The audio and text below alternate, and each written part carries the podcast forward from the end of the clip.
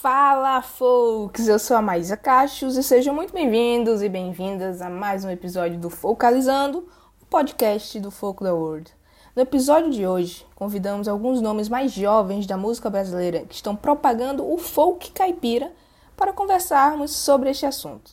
Antes de tudo, não esquece de nos seguir em todas as redes sociais no arroba Foco da World. Segue também as nossas playlists lá no Spotify, assina o feed do nosso podcast e para acompanhar tudo que temos feito, é só acessar o focodaworld.com. Agora sim, vamos pro papo porque esse assunto rendeu.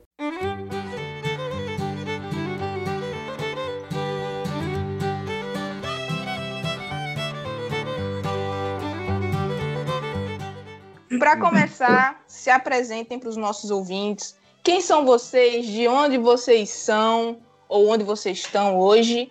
E quais são os projetos de vocês? Aqui tem banda, aqui tem dupla, aqui tem solo. Falem um pouco de vocês aí. Começar pelo sou... mais novinho? Mais novinho. Pelo mais novinho?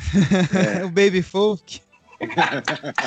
Baby Folk. O Léo mais novinho? É, eu recebi esse título. Muito bem, então vai lá, Baby Folk. eu sou Léo Vieira, cantor e compositor de música folk, de pop rural, de rock rural, do nome que o seu coração quiser dar. Eu sou de e estou em Blumenau, Santa Catarina, então diretamente do sul do Brasil aqui para o Fogo da World. Estou muito feliz de estar aqui hoje nessa conversa cheia de amigos lindos. Ah, lindos, vírgula, né? Por dentro. defina, defina lindos. É. Tem uns meninos meio barbudo, tem outros meio cabeludo, tem uns que são tudo isso, né? Bom, eu sou Paulo Garcia, eu sou do fogo como você gosta e agora estou encarando uma carreira solo com, com um peso bem complicado para um cara só, mas eu estou encarando, estou metendo o sarrafo para ver se dá. Eu sou um cantor de música popular, pode ser considerado também como música regional, pode ser considerado como música caipira ou simplesmente música, né? Tem uma história longa, então se ficar falando vai ser muito tempo. Hoje eu moro em Bragança Paulista, mas eu sou de Elias Fausto, bem interiorzão de São Paulo. Bom, vamos lá.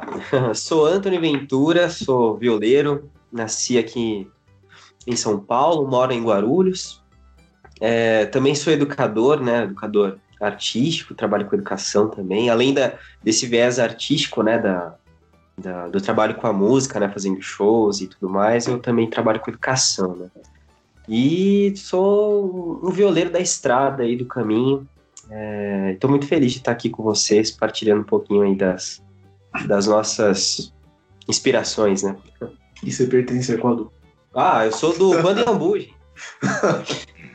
é importante, né? Eu, eu queria perguntar, que eu achei importante ele frisar, né? Foi mal. Bom, eu sou o Ricardo Santiago, sou cantor, compositor, violonista Dudu, quando Iambu cantou no meu quintal. Sou de Itu, interior de São Paulo, mas vivo e sobrevivo em Guarulhos. E nosso projeto pertence a Guarulhos, pertence à Grande São Paulo, mesmo que a gente tenha um amor tão grande pelo interior. E a nossa música também nos leva ao interior, mas pertencemos à Grande São Paulo.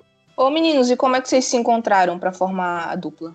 Foi uma coisa muito interessante, muito bacana, assim, né? Eu vim de Itu para Guarulhos comecei a vir para cá, conheci o Anthony, 2012, começamos a conversar bastante sobre música e tudo mais. E aí tivemos um projeto voltado para o rock alternativo em 2012, Anthony. 2012. 2012 mesmo, tivemos um projeto de rock alternativo que durou até 2014. Aí em 2014 nós finalizamos, encerramos as atividades desse projeto e eu e o Anthony, que tínhamos uma afinidade muito interessante musical, a gente preferiu dar um tempo, procurar outras referências e se entender um pouco mais musicalmente. E aí levamos aí pelo menos um ano e meio distantes nessa questão de projetos. E quer continuar? Não, vou dar segmento. E aí é que é tudo dividido, né? A dupla tem que ser assim.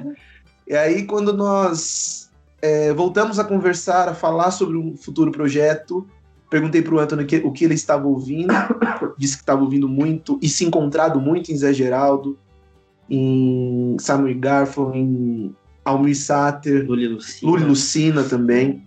e perguntou para mim o que eu tava ouvindo. Disse que eu tava ouvindo muito Belchior, Sá Rodrigues e Guarabira, Sai Guarabira, Pena Branca e Chavantin também. E a gente começou a suspeitar que isso fosse um estilo próprio, assim, um estilo muito é, parecido, todos esses artistas juntos. Aí nós fomos pesquisar, pesquisamos e entendemos que era o folk brasileiro. E foi aí que a gente se encontrou, até pela nossa raiz caipira, por ter os nossos pais voltados para a música caipira, por ter referências folclóricas, que também é muito importante dizer que o folk é o folclore, né? Mas referências da, da, da Folia de Reis, entre outras coisas. A gente entendeu e se encontrou nesse estilo musical. E aí nós demos continuidade nas pesquisas, nas leituras, no projeto em si de exploração de pesquisa e deu vida ao Quandiambu que eu estou no meu quintal. Muito bom. O que eu acho massa, que tenho percebido sempre que eu estou falando, é, gravando podcast e tal com o pessoal, é que músico que escolhe a carreira aí dentro do folk geralmente é muito pesquisador, né?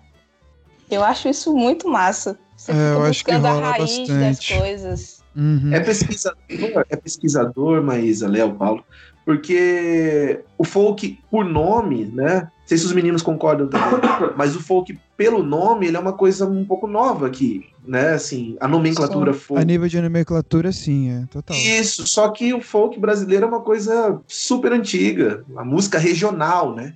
Folk é a música regional. Então, é, nós preferimos usar essa questão da pesquisa justamente por isso, para saber onde a gente estava pisando e poder ter o que dizer a respeito, né? Porque é uma oh. coisa que, de uma maneira ou de outra, parece que não foi inventada, ela sempre existiu. E foi sendo descoberta, né? É, e de repente sempre existiu, não necessariamente só a nível sonoro, assim, né? Mas acho que o movimento tem muito a ver com a globalização, com, com, com os encontros dessas coisas folclóricas mesmo, assim, com os caminhos que o mundo foi tomando e foi desenvolvendo em cada lugar do mundo de um jeito, assim, né? Exato. O, o, folk, o folk nada mais é que o canto do povo de um lugar, né? Como já isso. diria a música do povo. Exatamente. É, mas é isso mesmo. Tem o folk boliviano, tem o folk saudita, tem o folk argentino, tem o folk brasileiro. É a música do povo. Automaticamente a nomenclatura folk, por ser nova, ela traz muito folk americano. Mas o folk existe no mundo todo. Isso é. No primeiro episódio, a gente, a gente conversou muito sobre isso, sobre a nomenclatura e o folk tradicional e como é que vai sendo dividido depois. Porque é bem isso. Começa com uma tradição, a cultura daquele povo, que geralmente começa a cantar suas histórias, né? E aí vai pegando identificação ali, algumas características sonoras e tal, de cada, de cada região. E como vocês estavam falando, no Brasil, a gente não usava esse nome era exatamente isso, era música regional, era uma coisa muito bacana que eu fui pesquisando e descobrindo, também conversando com outros músicos e produtores, é que forró, por exemplo, é um estilo de folk, o baião ali, com certeza. o baião que é a raiz do Nordeste, né? Eu acho que um dos maiores defensores do folk no Brasil, sem dúvida nenhuma, é o Luiz Gonzaga. Luiz Sim. Gonzaga é um dos caras que carrega a identidade e a, e a região dele em todas as músicas. Ele não teve um momento que, que você fala assim, ah, o Luiz Gonzaga ele deu uma enveredada para tal estilo. Não, ele sempre foi o Luiz Gonzaga, né? E ele levou original. o Nordeste pro, pro Brasil inteiro, na verdade. Pro mundo, né? Pro mundo. Pro mundo. Ele, ele chegou a se apresentar em festivais de jazz, né? Gonzagão foi o maior artista que esse país já teve. Ah, com certeza. Eu acho Tem, é, que eu acho interessante você colocar essa referência do, do Luiz Gonzaga, cara, justamente porque a gente fica muito com.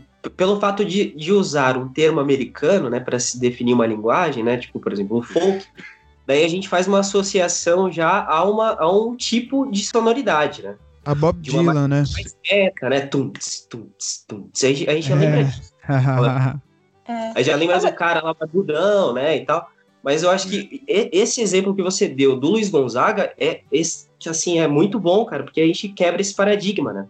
Sim, de que o folk ele total. remete à história, né? E não a, uma a um, o estilo, um estilo pela, pela palavra, né?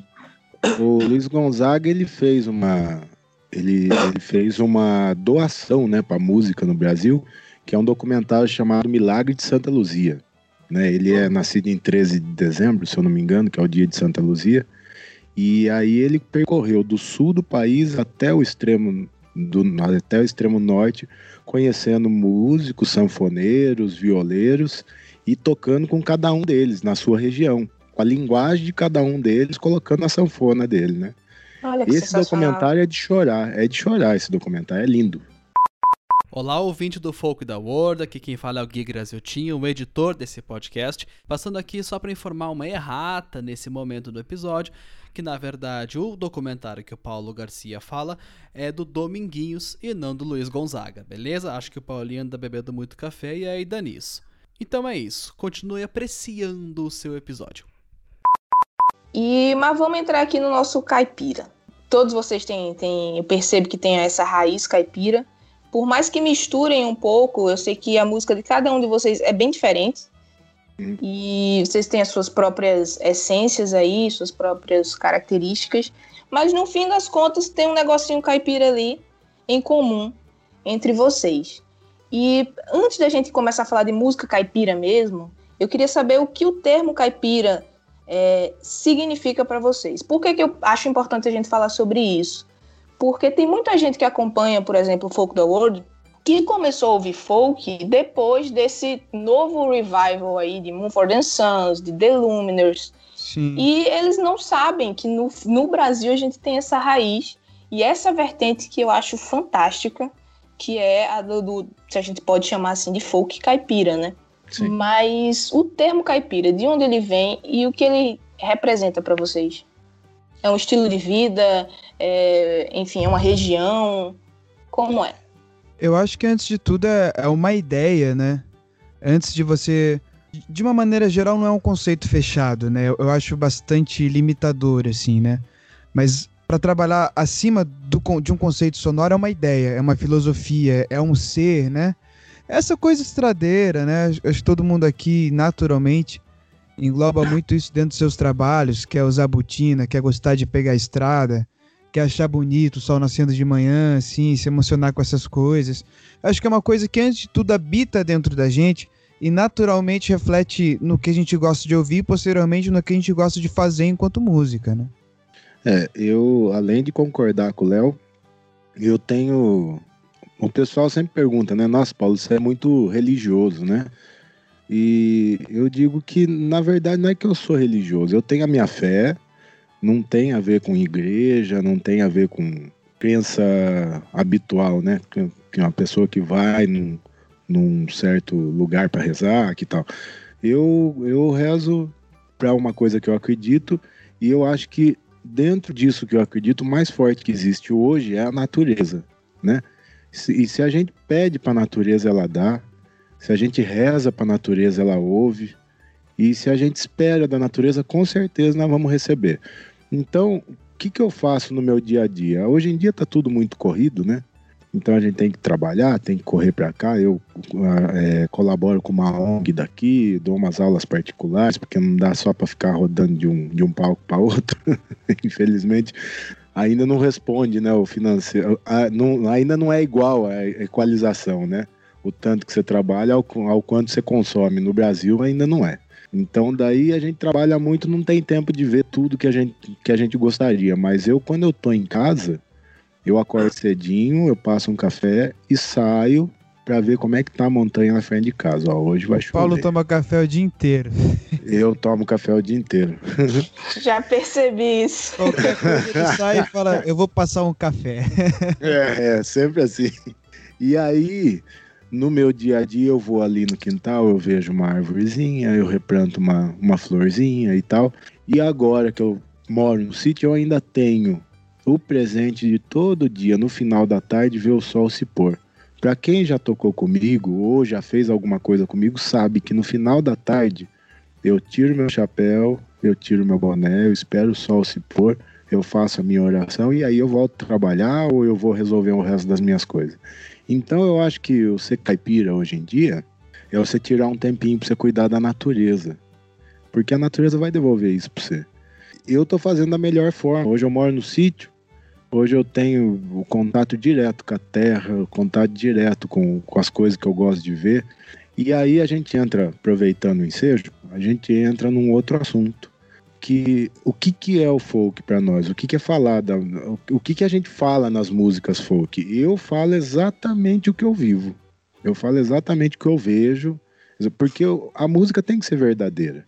E eu acho que o folk tinha que respeitar isso. Não podia entrar nessa moda do, do sertanejo ou da música pop, sabe? Então eu acho que o caipira, a tradição do ser caipira, do tocar esse novo folk, como estão dizendo, é manter isso, de falar a verdade, falar da natureza e falar do que você vive, sabe? E não inventar um mundo extraordinário onde todo mundo cata todo mundo, todo mundo tem carro fodido e todo mundo viaja para Los Angeles, para Paris e não sei o que. Meu, é umas viagens, essas músicas que estão tocando hoje em dia que eu não sei aonde que vai acabar isso. Eu achei que, que o Tchan já era o máximo de absurdo que tinha acontecido na música. E isso já se passou mais de 20 anos, gente. Só foi o começo, Paulo. Foi, era a ponta do iceberg, né? Pois é. E aí, eu nunca sei dizer quando o Iambu. Iambu é? Isso. É, gente, o nome de vocês é muito grande. Fala quando tem... já tá bom, já. Pronto, tem que arrumar uma sigla pra gente diminuir isso quando for. Dá pra fazer um, um trava-língua, assim, né? Repete quando Embu cantou no meu quintal bem rápido várias vezes. Vixe, isso aí, Léo. Deus eu me chamo, livre. Eu chamo deles dos meninos do Inhambu. Eu também, os, meni é, os meninos do Iambu, é assim que eu falo é, também. É mais fácil. E aí, para vocês, o caipira tem a ver com isso que os meninos já falaram também, ou vocês já têm outro ponto de vista? Eu, eu partilho muito ali do. Acho que é, é um, Vou fazer um catadão aí do que o Paulo e o Léo partilharam, que eu acho que é isso, é, vai muito da vivência, né? Eu acho que o caipira é, é ele representa ali uma, uma figura, uma pessoa que, que não quer nada em troca, né? É ele por ele mesmo, né? E, e essa relação bonita com a natureza e simplicidade, né? Eu acho que remete ao simples, né? Para mim, né? Anthony falando assim como músico, o caipira ele, ele o folk caipira ele deve remeter justamente a isso, né? A, a uma questão simples, né? De serenidade. Para mim é mais ou menos por essa base. Assim. Nós, nós fazemos alguns, alguns shows em lugares tão bonitos, mas tão bonitos assim, na questão simples, né? A gente é, fez um show agora em Marmelópolis, uma cidade super pequena, assim, em Minas Gerais. Mas um lugar tão simples e tão a ver com essa música folk em si, que a gente percebe realmente que o caipira é isso. O caipira é a partilha, o caipira é a simplicidade, o caipira é o café que o Paulo toma sempre, né? É, o caipira é sentar, quando eu tive o prazer, nós tivemos o prazer de sentar com os meninos para cantar um som quando a gente tinha uma websérie chamada Folk no Meu Quintal. Isso é uma questão de caipiragem. É, é, né? Isso então, isso, isso, a prosa, a risada, os sotaques que a gente sempre brinca. Isso é a caipiragem, isso é a questão do caipira, é, é a simplicidade. E depois, no fim disso, tudo acaba em música. Então, é preciso uhum. falar de claro que é, mas é preciso falar da terra que eu piso. Preciso falar dos caminhos que me levaram até aqui onde eu tô. É preciso que bonito. passar alguma imagem para as pessoas que estão absorvendo a nossa canção, para que é, mude um pouquinho que seja elas que estão ouvindo. Se eu falar sempre bater na mesma tecla o tempo todo, talvez não mude. Então, nós, com a música, com a música folk, precisamos trabalhar com esse diferencial. É, eu vi uma reportagem uma vez, eu não lembro, não lembro ao certo como era, mas que falava assim, falando muito de amor, o novo folk vem com tudo, não sei o quê. Era um, um canal forte, assim, que estava publicando essa notícia, inclusive com até um, um projeto folk estampando a capa da notícia. Mas que mostra a ignorância um pouco também de quem partilha a notícia, né? Porque o folk não, não é só amor, o folk é. São muitas outras questões que precisam ser faladas e que não são faladas por, por negócios, né? Por grana em si. Viu? Vocês falaram aí do jeitão de falar, do sotaque. E Paulo ganha. Calmo. Eu, eu vou falar um negócio pra vocês. Eu ouvi dizer que tem gente me imitando aí no meio, viu? é, eu, sei, eu já vi alguém imitando você. De verdade, não lembro quem. Eu não lembro eu quem. Vi. Esses dois meninos aí são, são porretos de imitar os outros aí que eu tô sabendo. Rapaz, você tá bom? Graças a Deus tá tudo. Graças ao nosso Senhor, nosso Deus Aparecida, tá tudo bom. E nós vai ter um show aí logo, logo aí. compartilhar com vocês aí, tá bom?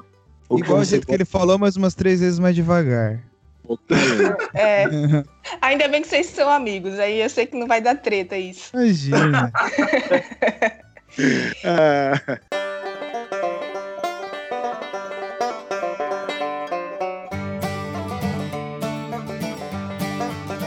Ô, ô, ô, meninos, aí vocês falaram um pouco aí sobre o termo caipira e sempre remetendo pra música. Eu, eu tava pesquisando um pouco porque, assim, não é muito a minha praia. Então, eu tenho muitas dúvidas e vou fazer muitas perguntas para vocês aqui. Sempre ouvi muito mais a questão do indie folk e ali o folk bem de protesto mesmo, do Bob Dylan, da, jo da Joan Baez, essa coisa. O caipira eu conheço pouco. É, pra não dizer que eu não conheço nada, eu me interessei muito porque um dos discos que eu mais ouvi com meu pai é aquele do Renato Teixeira com Pena Branca e Chavantinho. O Vive em Tatuí é um dos discos Isso. mais lindos do universo. Isso, ouvi muito isso sem fazer a menor ideia do que, que eu estava ouvindo. Mas meu pai ouvia muito, eu ouvia. Geraldo Vandré, meu pai ouvia muito, eu ouvia. Mas era sempre assim, a gente tinha um, um, um pacto, eu e meu pai. Eu queria ouvir Backstreet Boys o tempo inteiro, e ele queria ouvir as músicas dele. Então ele dizia: quando eu acabar de ouvir o que eu tô ouvindo, você escuta o que você quiser. Então eu, ansiosa, é, eu ansiosa, ficava lá no pé dele, esperando o disco dele terminar para eu poder ouvir o meu. E graças a Deus eu aprendi muito por conta desse nosso ritual diário aí. E aí eu fui pesquisar um pouco sobre música caipira e tal, e vi assim que é, é meio difícil até de achar um conceito. Muita gente mistura com música sertaneja, mas o sertanejo já mudou tanto da, da raiz até hoje, né? E aí outras pessoas chamam de moda de viola. É tudo a mesma coisa, são coisas diferentes. É, enfim, o mercado foi mudando a nomenclatura. Como, como é isso? Como é que vocês veem isso da música caipira, da música sertaneja? Então, sobre. Depois eu vou pedir o violeiro emprestado um pouco, tá bom, Ricardo? Ah, é o Anthony que toca viola aqui. eu Ah, não, eu vou pedir o violeiro emprestado. Ele é o seu Ah, violeiro. empresta, empresta. Vamos lá. Então, o, o caipira, mas pelo que eu costumo ver, de nomenclatura, porque na verdade o termo, o termo sertanejo acho que começou a ser usado no final dos anos 60 para uma questão mercadológica, porque era feio falar caipira. Era, o caipira era o jeca tatu, sabe? Era uma coisa desengonçada, era uma coisa feia, brega. Então começou a se usar sertanejo para designar Tonico Tinoco, Sérgio Reis, mas até um ponto o, o que se chamava de sertanejo, na verdade, era caipira, porque essa terminologia está bastante associada ao folclórico, né? Se fosse, sei lá, pra mim, né, no meu entendimento, ro- rotular um caipira, é o Tonico Tinoco, o Pena Branca Chavantinho, o Liu e Léo, essa coisa absolutamente orgânica. O Sérgio Reis foi um cara que ficou, que acho que atravessou uma ponte, porque ele começou a regravar os clássicos do Tonico Tinoco, Xalana, Menino da Porteira, essas coisas, e começou a gravar com orquestra, com baixo, com, com uma guitarra fazendo uma melodia no fundo. Então ele, ele acho que meio que inaugurou esse, esse rolê de chamar de sertanejo, junto com o Lacanto e o Robertinho, que acho que foram os caras que começaram a usar umas coisas mais country, mais de faroeste mesmo, no que antes chamava de música caipira, assim. Então é uma coisa que vai mudando, vai apresentando novas faces gradualmente. Hoje em dia, o, o- sei lá, por exemplo, o Sérgio Reis pode ser considerado muito mais caipira do que um dia foi. Logo quando ele saiu da Jovem Guarda e começou a gravar música sertaneja, por exemplo.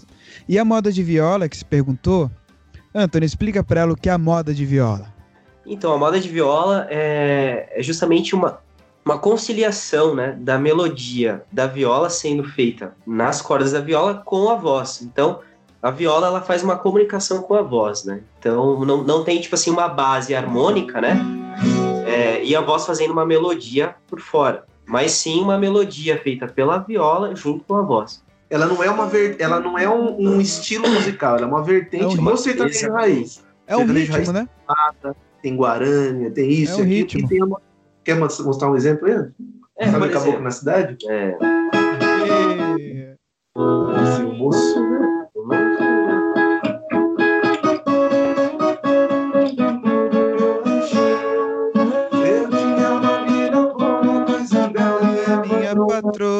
quatro barrigudinhos. É isso é a moda de viola, é quando acompanha é, a, a, a- melodia com o canto.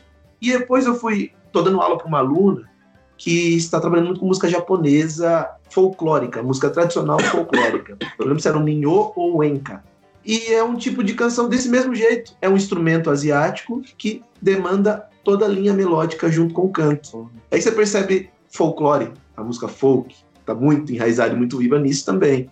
Sensacional. Não sabia. É, Olha aí, tá é, vendo? pois é. E muita coincidência ou não, a semana passada eu tive na casa de uns amigos que são orientais e eles estavam me mostrando a eles são de Okinawa. E eles estavam me mostrando a tradição deles. É exatamente isso mesmo. É um instrumento que não a cita, né? Que é tocado com uma uma paleta Perfeito. triangular enorme. A escala é assim, embo- embora tenha aquela coisa semitonada do oriental, é muito, muito semelhante mesmo o jeito, sabe? Se canta tocando as notas que tá sendo cantada. É muito louco. Trabalho na roça também. Ex- exatamente. É, ele- eles usam muito na, na, na- quando eles fazem aquela reza, né? Aquele ritual para plantação do arroz, né? Isso. É muito, muito legal. Sim. Eu estive. com- Murilo é um, é um. Murilo Augustus, né? É um grande amigo meu que eu tenho como. Queridão. Um, eu aí desde a minha adolescência, o companheiro, porque nós somos da mesma cidade. E uma vez eu e o Anthony fomos para lá gravar com ele o folk no meu quintal e sentamos com ele. E muitos artistas folks da década de 40, 50, ele comentava, do folk americano, inclusive, que vieram da plantação de algodão. Músicos que vieram É. de plantações. Total. A questão da agricultura. Então, cara, o que, que muda uma coisa da outra? É a origem, a origem do jazz. do Só blues, geografia. Blues é é, só música geografia, caipira, gente. bicho. Blues é música caipira. Música de Exato. trabalho, de pergunta e resposta. Né? Mas é é isso engraçado vocês falando, vocês Pode falando isso, que no nosso primeiro episódio eu convidei o Eduardo Sana, que é de Minas Gerais, e, e ele isso, e ele ficava o tempo todo falando, é porque o blues é o blues é o blues. E aí depois ele falava, minha gente, deixa eu só explicar que blues e folk teve a mesma origem. Total. Exato.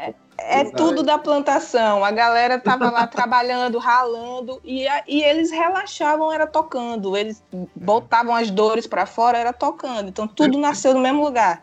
Exato. E sabe, Exato. sabe uma curiosidade?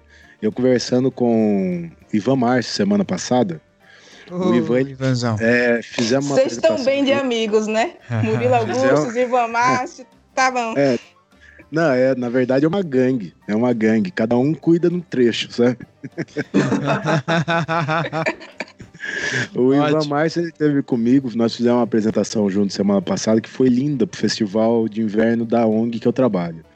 E aí, no, no camarim, a gente falando sobre folk, blues e tal, ele falou assim, Paulo, deixa eu explicar um negócio pra você. O blues, cara, olha que curiosidade. É, o blues é o lamento dos escravos americanos. Só que a diferença do blues pra música sertaneja no Brasil é que nos Estados Unidos, eles perceberam que eles usavam os instrumentos para se comunicar, então eles interditaram os instrumentos, eles tomaram os instrumentos dos escravos, instrumento de corda, gaita, tudo. E aí eles começaram a se comunicar através de palma ou tambores. Por isso que tem aqueles lamentos dentro do blues que não tem instrumento, que é só o cara cantando ou só coral. Entendeu? Caramba. É genial. No Como Brasil isso é tem, ancestral, né? é pra caramba. Então, assim, a gente. A gente. Se, se a gente começar a cruzar as conversas. Hoje em dia tem internet, hoje em dia tem telefone, tem Skype. Então, eu- a coisa, a informação é muito mais rápida. Mas antigamente, cada um se virava como podia no seu canto, mas estavam fazendo exatamente a mesma coisa, né? Isso, e, e outras coisas também. Tem outros instrumentos ali de antigamente que eles nasceram desse jeito aí, que você tava falando. Tem um que é o Wash, não sei o que lá, que o cara. Esse daí, eu acho fantástico quem sabe tocar isso. E era, era o que tinha, né? O que tinha por perto, eles pegavam e, ok, só tem isso pra eu tocar, eu vou tocar aqui mesmo. É. E acabou criando Uhum. vertentes incríveis da música, né? Que hoje em dia qualquer músico que for fazer qualquer coisinha bebe dessa fonte, né? Bom, finalizando só essa pergunta sua, porque os meninos falaram, eu ainda não falei nada sobre a, sobre a música, né? Uhum. da caipira. Eu, eu quando eu morei, morei perto do meu tio, que eu já comentei sobre ele com você, o meu tio Nico. Eu, eu andava de bicicleta com ele, eu era pequenininho, devia ter três anos, quatro anos. Eu andava de bicicleta com ele por ele asfalto, e quando chegava na casa dele, ele botava disco pra ouvir. Então eu ouvi muito trio Parada Dura, ouvi muito Milionários é Rico. Então acho que as minhas influências foram um pouco mais modernas do que a dos meninos que pesquisaram pra caramba lá atrás, né? De qualquer maneira, mesmo sendo moderno, Milionários é Rico e Trio Parada Dura era uma coisa tão latina, né? Tinha o lance dos mariachis, tinha aquela coisa É, do Milionários é Rico trouxeram muitos metais, né? metais, então assim, Gravavam rancheira, bolero. pois é. E o mais legal, era tudo orgânico, né? Não tinha guitarra, não tinha nada elétrico, era tudo orgânico pra caramba na época. Então eu acho que o, o- talvez o que defina a diferença entre o sertanejo raiz, né, que é considerado música caipira, e depois o sertanejo moderno, é exatamente eletrificar tudo. Eu acho que essa aí ah, foi o ponto de foi o, o álbum branco do sertanejo, né? Total. Eu acho eu mesmo. acho que é daí pra frente Concordo. que a coisa que a coisa tripidou, que a coisa ficou um pouco assim, vou pra lá ou vou pra cá, e aí se perdeu, acabou se encontrando mais pra frente em, em Chitãozinho e Choró, daí já apareceu o Daniel já modernizando ainda mais. Eu Acho E teve que é uma fase aí. rock and roll pra caramba também. Com o. Choró, com o Leandro e Leonardo. É. É também quando o country começou a chegar no Brasil também, né? Que teve uma mistura, gravava muita versão em português de música americana. É. Exato. Mas foi uma dupla caipira que trouxe guitarra. Léo Canhoto e Robertinho. Léo Canto Robertinho. É verdade, verdade, verdade. Isso era uma coisa abominável. Então foi uma dupla Aliás- que trouxe o estilo. Aliás, Léo Canhoto e Robertinho, eles são, são demais de capas de, de disco, hein? Os vinil deles são. Vou ter que pesquisar. genial. Só dando um ganchinho no que, o, no que o Paulo comentou das mudanças do sertanejo em si, é uma coisa que eu falo com o Anthony desde quando a gente se conhece, né? É, no mainstream, nos anos 90, quem fez mais hard rock que Zezé de Camargo e Luciano? Pô, é verdade. Total. Ninguém, ninguém. É Ninguém. sério mesmo. No mainstream É. comercial da coisa, ninguém tinha guitarra explodida todas de, as- de, efeito. Todas as duplas sertanejas dessa época tinham Ed Van Halen, né? Tocando. Isso. pra caralho, é. É arranjo de Skid Row, cara. Arranjo de Bon. Jovi. Trocava O- o- voz. O propriamente dito rock nacional do, do mainstream dos anos 90 era uma coisa mais pop do que rock. Daí vinham os caras com aqueles puta solo talado, era muito É. mais pesado. Verdade. Tem muita, muita gente aí que eu não conheço. Por isso que eu, eu disse, vou trazer a galera que é caipira de verdade pra poder falar comigo desses assuntos aí. Sou caipira de verdade não, se me dá uma enxada eu saio correndo. Boa. Ih, rapaz. Ó, eu tô achando, tô achando que esse Léo aí é agroboy, hein? Agroboy. Agroboy. Deus o livre. Ai, gente, eu lembrei, eu lembrei agora que já tem uma nova vertente surgindo, que é o Pocnejo. Eu não sei se vocês já ouviram. Pockness eu vi, eu achei muito bacana, inclusive, que, Eu achei que realmente, que realmente Que se torna uma vertente séria. É, é um sertanejo que, que, que desconstrói o, a homofobia. Não, isso é, isso, isso, isso, isso mesmo. Que, é, que inclusive quem tá meio que lançando é o filho do Solimões, né? Filho do Solimões. Ele é, ele é gay e, e tá fazendo um country, um sertanejo voltado pro, pro, pro, LGBT. Mas não teve na época do Restart alguma coisa que chamava POC também? Eu Não. me lembro de um nome parecido com esse Ah. POC. Eu não sei. Tinha, tinha alguma coisa assim. Eu tô achando que. É, não sei. Eu vou lembrar. Daqui a pouco vem. Mas eu acho massa que, que a música fica se reinventando, isso é muito massa. As duplas sertanejas, assim, um pouco mais descontraído, mas que também partilhava um pouco dessa questão gay dentro do, de um universo tão conservador e machista que é o sertanejo. Era Rosa e Rosinha, não sei, não sei se alguém lembra. aqui. Sim, le Rosa e lembro. Rosinha, cara. Era Lembro muito demais. bom, era muito bom, É era genial. engraçado, era divertido, Uhum. era fenomenal. Eu, eu, Eu- eu gostava muito, achava. Eles estavam sempre em Domingo Legal, esses programas assim. Na verdade, eles apareceram ali na época do Mamonas, daí teve aquele Isso. resgate do Falcão, né? Uma música com mais humor, né? Exato. É, é. Ô, ô meninos, voltando aqui pra, pra nossa caipirice, quem são os pioneiros da, da música caipira no Brasil, hein? Olha, Quem vai falar, quem vai falar primeiro? acho que quem começou foi Cornélio Pires, né? Os meninos também vão poder falar um pouco sobre o Cornélio Pires, que, que foi o cara que, na verdade, começou a. Eu vou inventar uma palavra. Radiofonizar. Não sei se Sim. isso existe. Se Mas- não existe, vai começa a existir agora. Vou patentear. Boa. Mas foi o cara começou, era um pesquisador, começou a radiofonizar a música caipira. Ele é atribuído a ele, os meninos me corrigem se eu estiver confundindo as coisas, mas é atribuído a ele a fundação, né, o, descobrimento radiofônico do, da música caipira no Brasil, Cornélio Pires. Ah, eu acho que é isso aí mesmo. É isso. Aliás, eu fui até procurar data disso, porque eu me lembrava do nome, mas não, não tinha referência de data e encontrei uma matéria que fala alguma coisa sobre 1927, 1929, é que ele era jornalista, né? Jornalista uhum. e aproveitou o ensejo de estar é... tá ali no, no rádio para meter a música caipira. Uhum. O Paulo, é, é porque assim, é, foi em 1929, se eu não me engano, foi a primeira gravação da música de uma música caipira no Brasil, uhum. né? Que foi feito pelo Mariano e, e o, pai do, é, o, o pai do Caçulinha, é. Mariana E aí, aí o Cornélio Pires, né, tipo, ele pegou e falou assim, não, isso precisa ser expandido pelo Brasil afora, né, vamos botar isso aqui para rodar. E aí, tanto legal. que ele foi ele que tipo, incentivou a gravação e foi ele que, né, lançou mesmo, assim. Era uma moda de viola, não era? Qual que era a música? Cara, eu não lembro, velho. Não lembro não também. Lembro. Não lembro, velho. O Antônio até comentou dos compositores, né? Tem o Raul Torres também, Ted né? Vieira. Ted Vieira. Sim, Ted Vieira. Acho que dessa mesma época aí teve não sei, talvez eu esteja falando alguma besteira, até porque eu não, não, não, pesquiso a fundo a música raiz. Eu tenho os meus preferidos, assim, mas eu acho que da mesma época, é, um pouco depois, Alvarengue Ranchinho, Tunique Tinoco, logo, logo na sequência, Vieira e Veirinha, Defensores é. do Sertanejo. Uhum. Ô, Paulo, é, Paulo Lelma aí. É, o artista brasileiro que mais vendeu CDs na história da música brasileira é Tunique Tinoco. Tunique Tinoco. Mais que Tião Carreiro.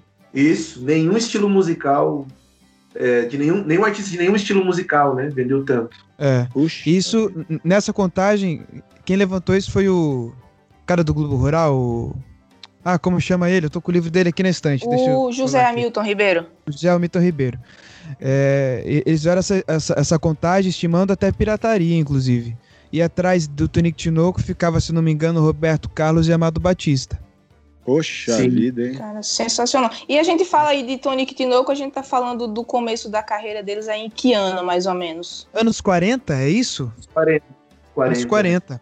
Difícil, hein, vender tanto assim nessa e época. ficar em atividade até os anos 90, né? Que daí. Tinoco, o Tonico faleceu nos anos 90.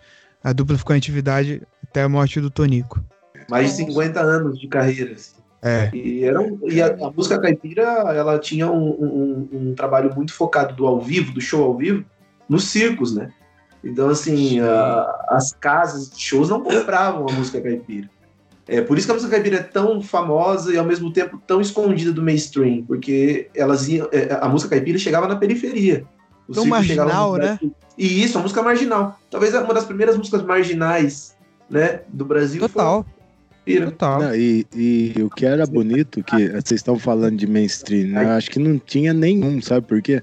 Eu me lembro de um conto do Rolando Boldrin, que disse que numa entrevista, ele estava entrevistando Tunique Tinoco, ninguém sabia quem que era Tunique Tinoco, era sempre chamado de Tunique Tinoco, né? Tendo um ou dois.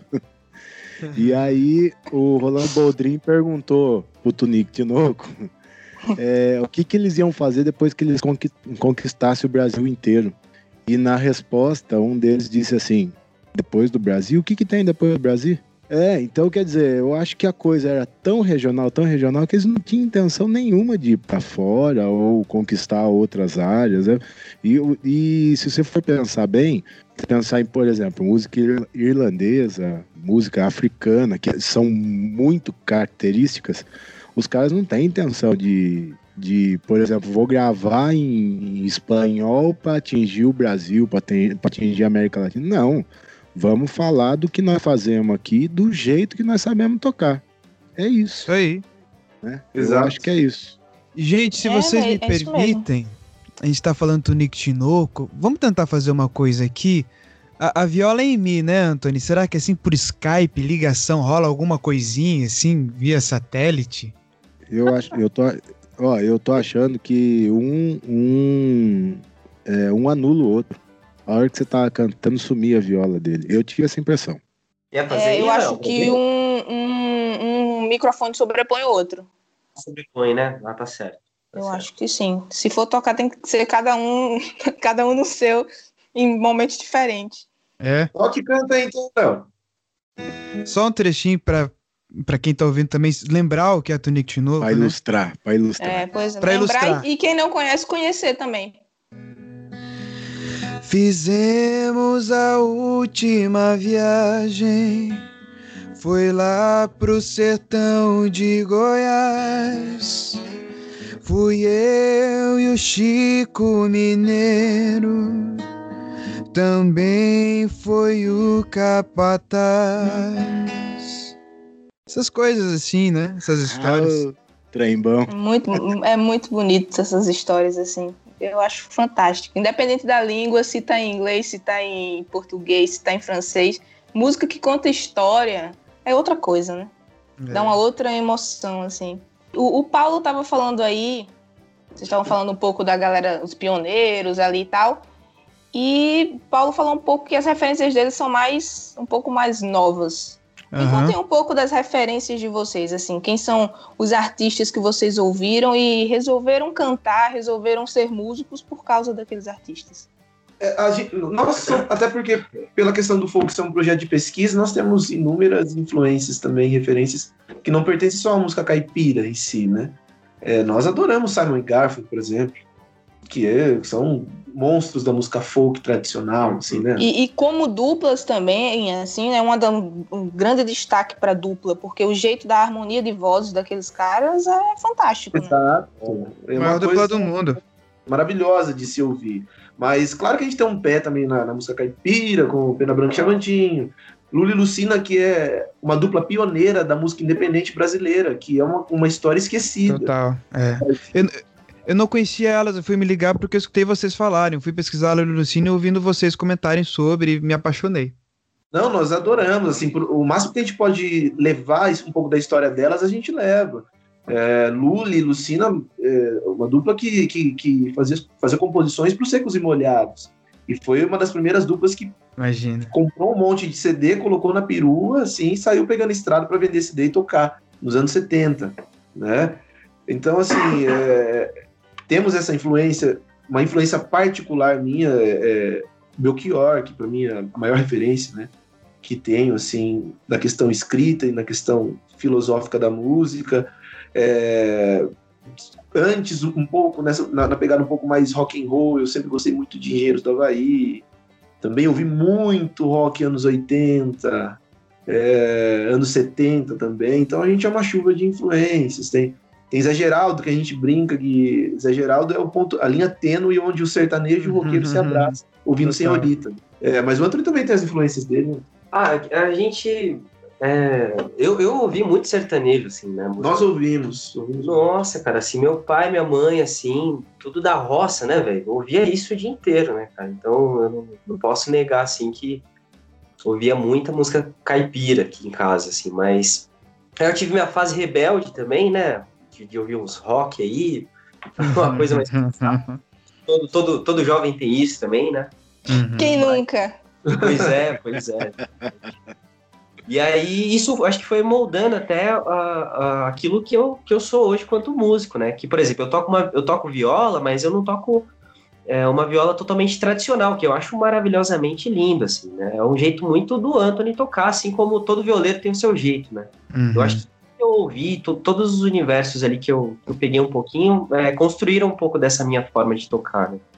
É, eu, eu, eu acho que isso é rico, é bonito, né?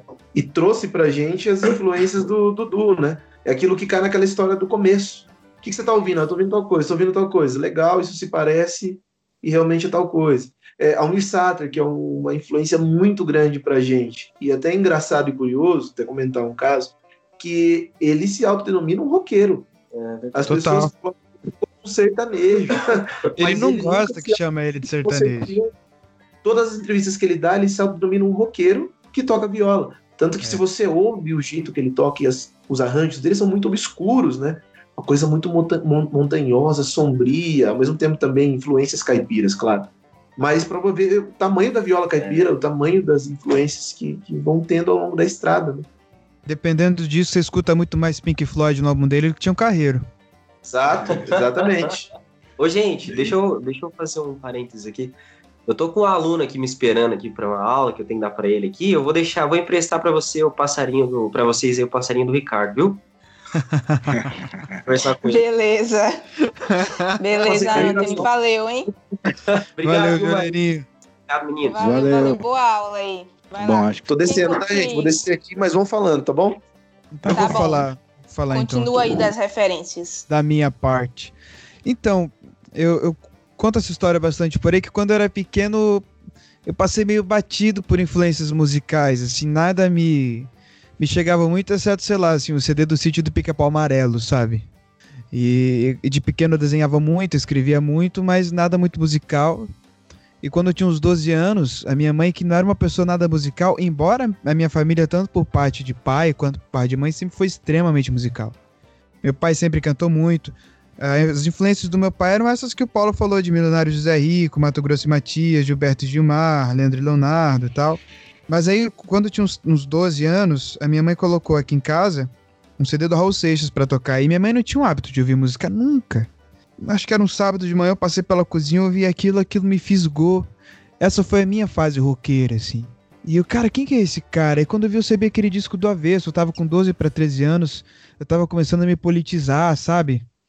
Aí eu comecei a pesquisar sobre a história do Raul, sobre o momento do Brasil na época, comecei a, comecei a usar jaqueta de couro, óculos escuros, sabe? Comecei a me inteirar do discurso e comecei a me inteirar mais em música de uma maneira geral, né? E comecei a ouvir Legião, Engenheiros, essas coisas, sempre ouvi muito. É, mas também tua mãe demorou para ouvir, quando ouviu foi logo com o Raul, né? É, e aí é, é, ela ter colocado aquele disco do Raul, né, ela foi ocupada de tudo, na verdade, assim. Acho que assim, virou uma chavezinha na minha cabeça, assim. E aí eu comecei a. Ah, o que, que a gente escuta aqui em casa, né? Aí eu fui escutar o que eu escutava nas festas de família. E foi onde eu parar. Foi, foi quando eu parei pra ouvir música sertaneja e comecei a naturalmente pesquisar. Achei a música caipira, que é onde eu me, me identificava mais. Aí nesse período eu tava. Logo no ano seguinte eu entrei no ensino médio. E a minha patota era muito musical, todo mundo meio poeta, todo mundo gostava de tocar, escrever, compor, cantar. Foi onde eu comecei a ouvir Beatles, e quando eu comecei a fazer música, não saía nem Raul nem Inesita Barroso, sabe? Isso é uma coisa que eu não sabia o que que era, assim. É uma mistura de tudo, né? É. Aí eu comecei a ouvir Zé Geraldo, Zé Ramalho, Bob Dylan. Eu comecei, bicho, eu acho que eu tô nessa onda aqui. Comecei a ouvir o, Zé Geraldo, o Renato Teixeira falar em folk. Você lembra, Maísa, você chegou a ver um documentário que rolou que o Jonovo fez, que chamou Folk Mais Brasil? Sim, sim, sim, sim. Isso foi em 2014. Foi no começo do blog, é, foi o começo do blog do Folk da World e eu tava pesquisando, porque eu só achava material de folk gringo. Uhum. E eu, uhum. meu Deus, tem folk no Brasil, mas cadê? Onde é que tá? E aí eu acabei caindo nesse documentário do Jonathan. Tá vendo? Foi esse documentário que me fez decidir que eu, o que eu fazia era folk. E a partir disso que eu comecei a, a chamar os caras no Facebook, comecei a falar com os meninos folk na Kombi. Mas minha, minha maior referência na vida sonora é o Zé Geraldo, é meu, Deus no céu e Zé Geraldo na terra. Assim, é, já vi umas declarações suas no, nas redes sociais falando é. sobre ele. Mas, não esconde de ninguém. É, eu acho que o Zé é o padrinho de todo mundo aí. Né? É, ele é o pai todo do mundo que, Brasil. Todo Seu mundo que bota um violão no, no colo e sai tocar por aí, o Zé Geraldo é padrinha e, e já chama pra tomar uma e, e vai Total. que vai. E aí garrou.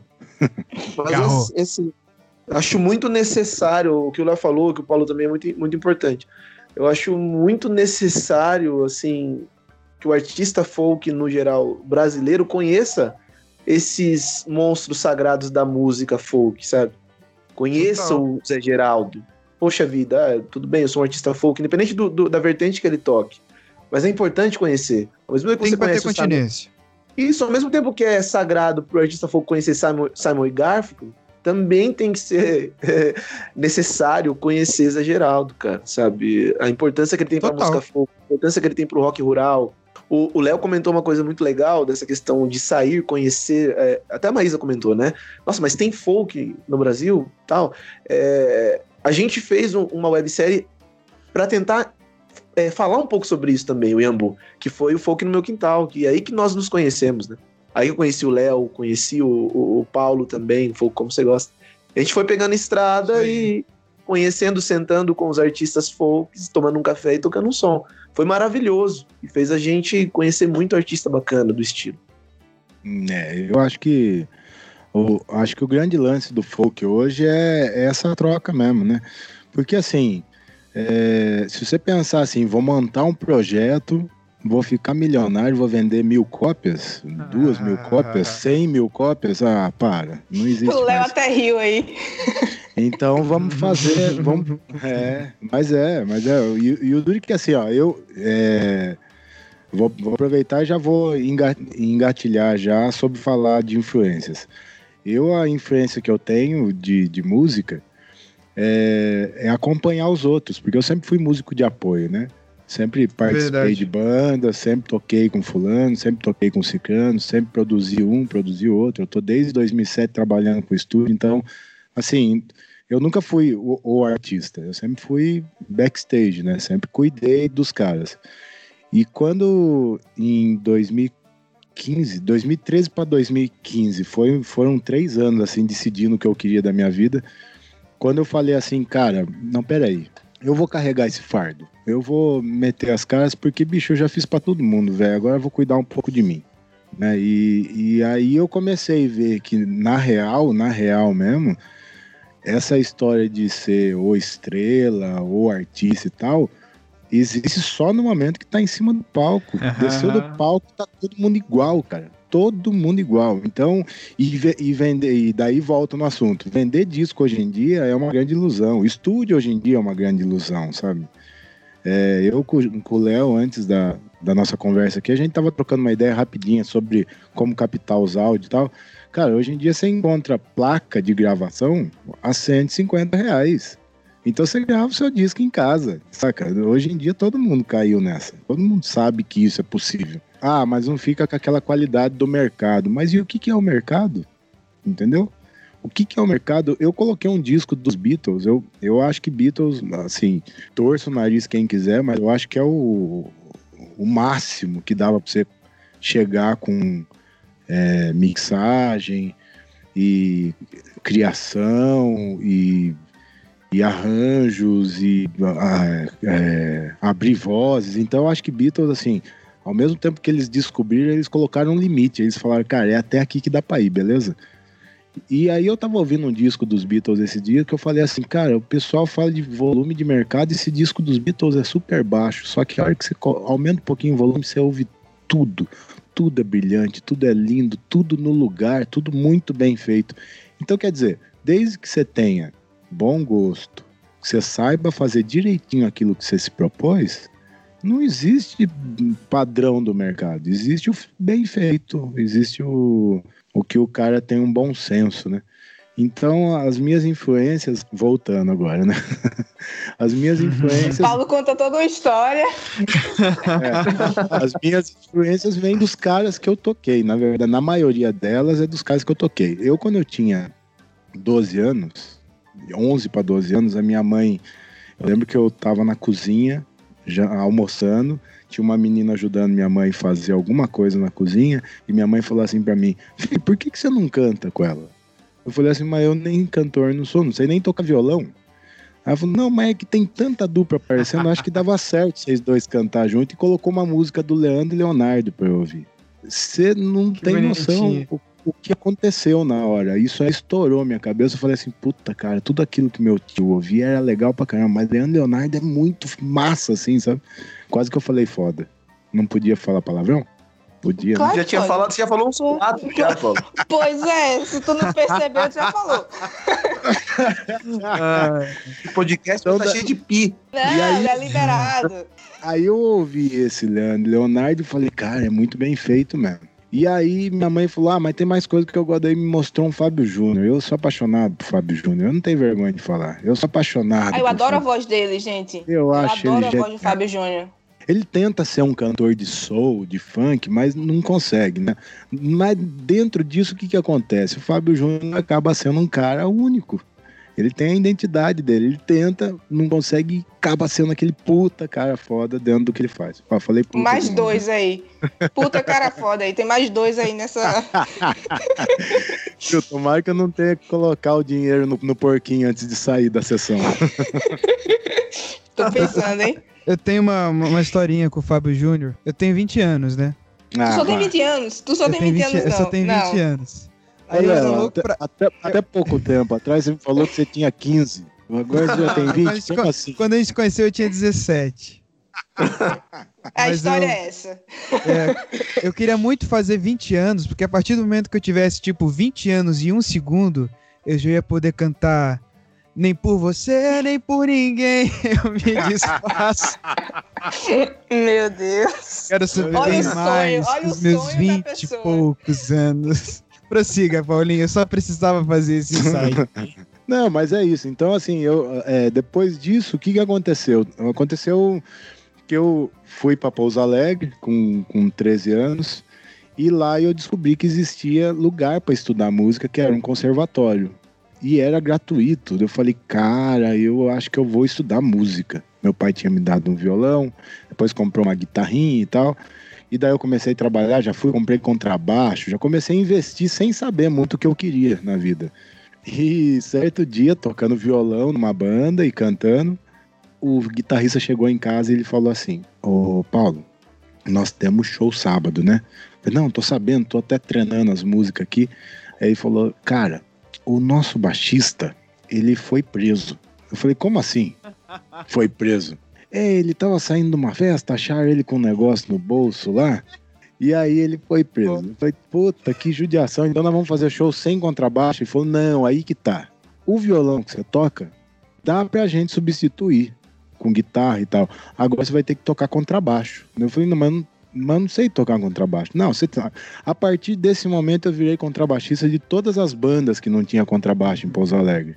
E aí, então, o que eu comecei a ouvir? É, as bandas pop e rocks do Brasil, que tinha na época, que era Titãs, era Nenhum de Nós, Biquíni Cavadão, Lulu Santos, enfim. E as bandas gringas, né? Iron Maiden, Metallica. E era isso que a gente tocava em show. Durante muito tempo, por conta dessa banda, eu substituí baixistas em outras bandas tocando esse tipo de som. Só que quando eu chegava no meu, no meu canto, que eu ficava sozinho, eu botava um disco brasileiro, de preferência alguma coisa bem antiga, para eu sair daquela loucura que eu tinha acabado de passar no palco, entendeu? E aí eu fui criando a minha influência paralela ao que eu vivia.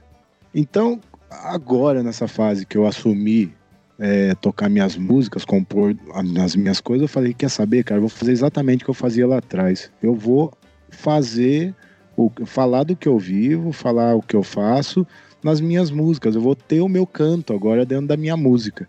E tô conseguindo expandir isso, né? Agora, não tendo que ser suporte para esse ou aquele, eu tô fazendo o meu, do jeito que eu quero.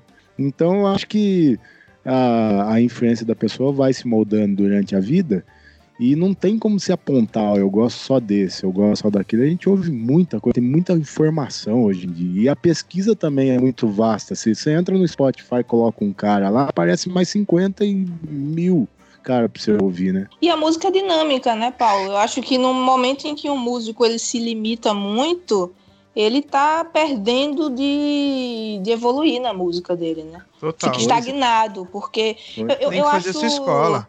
É, pois é, eu acho engraçado porque tem alguns músicos, algumas pessoas que ficam criticando, ah, porque o folk tomou esse ou aquele outro caminho, o rock tomou esse ou outro, outro caminho. Mas música é dinâmico, assim, a sociedade tem mudado numa velocidade muito rápida e eu acho que a música acompanha isso. Então, te- tem um lance. A, gente vive numa sociedade, já que o Paulinho falou bastante palavras pra substituir com pi, a gente vive numa sociedade muito caga-regra, sabe? Uhum. Ah, é isso, aquilo. A música, na verdade, a música nunca é a, a primeira coisa de algo. Ela sempre é um espelho, um reflexo, ela sempre é uma consequência, né? Então, na verdade, se o mundo está caminhando para certo rumo, naturalmente a música do mundo vai ser refletida nisso e vai ser produto disso. A música é produto. Então tudo é natural, na verdade. Por mais que seja mercadológico ou, a nível fast food, mas é um reflexo de algo que está acontecendo e é legitimado, né? Sim, Então, sim. ah, não pode isso. Não... Bicho, né? Eu posso não gostar e deixa ele fazer lá, né? Quem sou eu pra dizer que ele pode ou não fazer? né? Pois é, e aí puxando um pouco até pra, pra estética mesmo da, da música caipira, vocês mesmo estavam falando aí, acho que foi o Anthony que falou, foi o Ricardo, que o Almi Sater tem um jeito dele de tocar. É, até a estética mesmo da música vai variar muito de artista para artista, de, de lugar para lugar, de influência para influência, né? Que bom Não- que não- varia. Pois é, não tem como dizer a música caipira é desse jeito. Tem? Ou não? Tem uma característica assim, ah, a música caipira é isso. Ah, não tem. Não tem Hum, porque, não. por exemplo, a gente tem, no nosso CD do Quando eu cantando no meu quintal, o primeiro CD, a gente tem uma folia de reis, pô. Folia de reis é uma coisa caipira. É É aquela faixa que tem uma participação de uma galera, não é, Ricardo? E são senhoras de igreja que a gente convidou pra cantar. Sensacional. Pra dar esse ar folião mesmo. Então, assim, isso é caipira. Né? São vários lugares que, pô, que o caipira se comporta e tem influências diferentes. Ué, né? Então, é bem isso. Não sei se o Léo É. Paulo também concordo. Concordo, total. Não, concordo totalmente. Olá, ouvinte do Focalizando. Aqui quem fala é Gui Graziotin, o editor desse podcast. Passando aqui rapidamente para avisar que essa conversa foi bem longa e a gente decidiu então dividir ela em dois episódios, tá bom? Então semana que vem você pode conferir a continuação desse papo que ficou muito bacana. E um spoiler rapidinho, vai ter cantoria dos convidados, hein? Então não perde, até semana que vem.